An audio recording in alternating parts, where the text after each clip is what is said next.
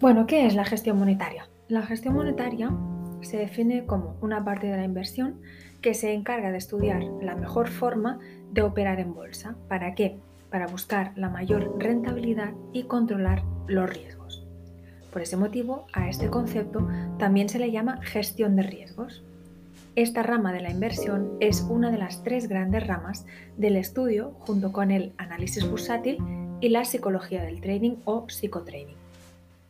La gestión monetaria es una disciplina que pueden ejercer los traders, incluso también principiantes, y es bueno que lo hagan.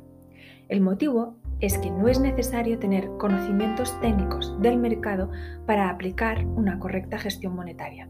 Controlando los conceptos elementales es suficiente. Este concepto fue, creado por el magnate George Soros.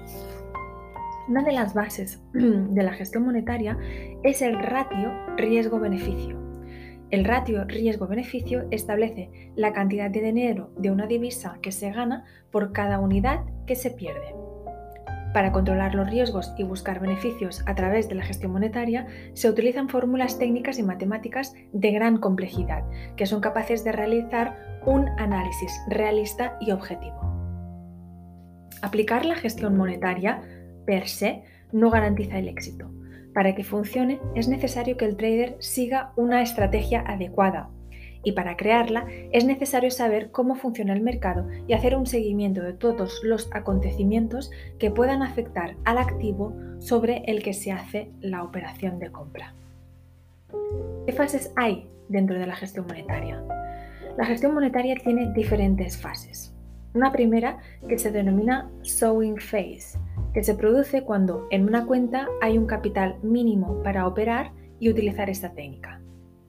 Una segunda eh, fase podría ser la llamada growing phase, también conocida como fase de crecimiento.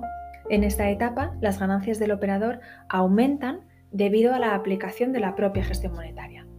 Y finalmente hay una tercera fase, que es la fase harvest phase, en esa fase se recogen los beneficios obtenidos.